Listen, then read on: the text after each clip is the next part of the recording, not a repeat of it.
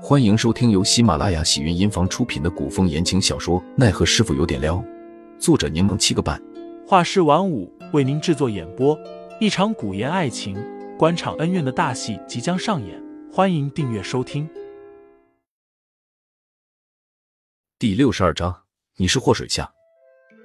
许是饮酒的缘故，杜潇潇难得睡了个好觉。其实杜潇潇也曾想着饮酒入睡。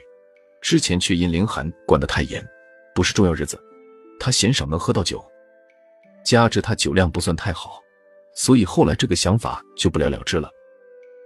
可他的失眠越发严重，这里又没有安眠药，以后怕是只能靠饮酒入睡了。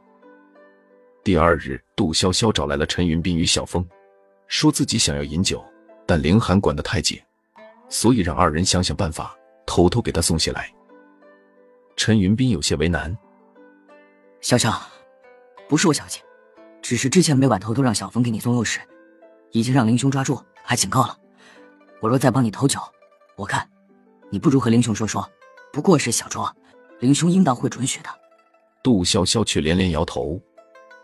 我昨日不过饮一小坛，就被他抢了去，别说跟他申请了，他绝对不允。小峰也说道：“小主子，女子饮酒过量确实不好，要不？”小峰晚上还是给小主子做些酒酿圆子或者甜酒吃吃吧。咋，你们都这么怕凌寒做什么？出了事我担着。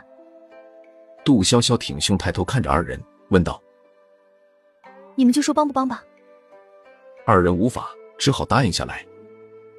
从那天起，杜潇潇的床底就多了一个黑漆大箱子，里面放满了酒。夜幕降临，繁华的街道渐渐沉寂，唯有听雨轩依旧热闹。杜潇潇拎着一篮柿子，跑来找赵雪玉。她已经是听雨轩的熟客了，听雨轩的姑娘们看到她，便会直接将她引入厢房。小云和小雨端上茶点，赵雪玉却姗姗来迟。小秀，我有些事耽搁了，让你久等了。赵雪玉穿着素雅却显高贵的浅色罗裙，带来一阵香风。杜潇潇笑着指着那一篮柿子说：“我就是过来借花献佛的。”你若有事要忙，不必管我。只是我晚饭吃的少，最好能给我上些酒菜。赵雪玉示意小云去准备。待酒菜上桌，杜潇潇便开心的说自己不客气，直接下筷了。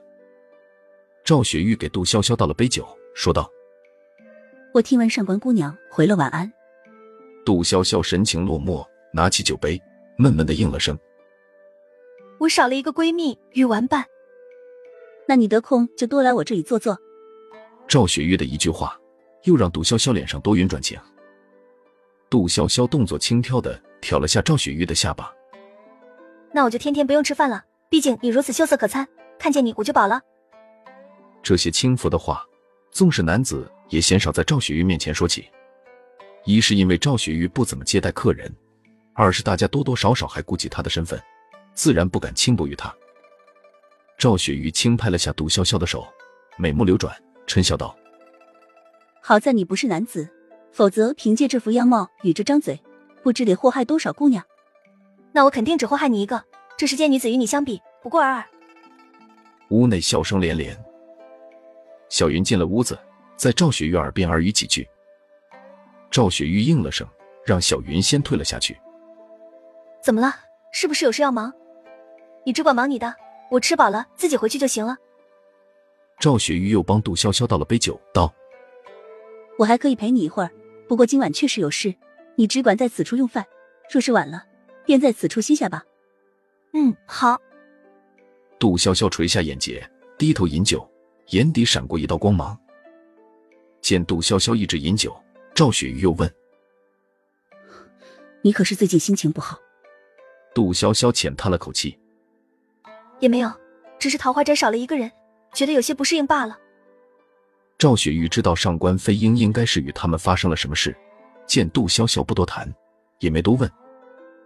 雪玉，你让小云再给我拿一壶酒呗，我在家天天被林寒管着，酒都喝不着。赵雪玉本欲拒绝，耐不住杜潇潇撒娇纠缠，只好让人又上了一壶酒。杜潇潇显然已经醉了，口中开始说起胡话来。赵雪玉却因为事情无法照顾，只好让小雨贴身伺候。小雨劝杜潇潇少喝点酒，说怕凌寒知道过来找他们算账，却又被杜潇潇拉着坐在一起，灌了几口酒。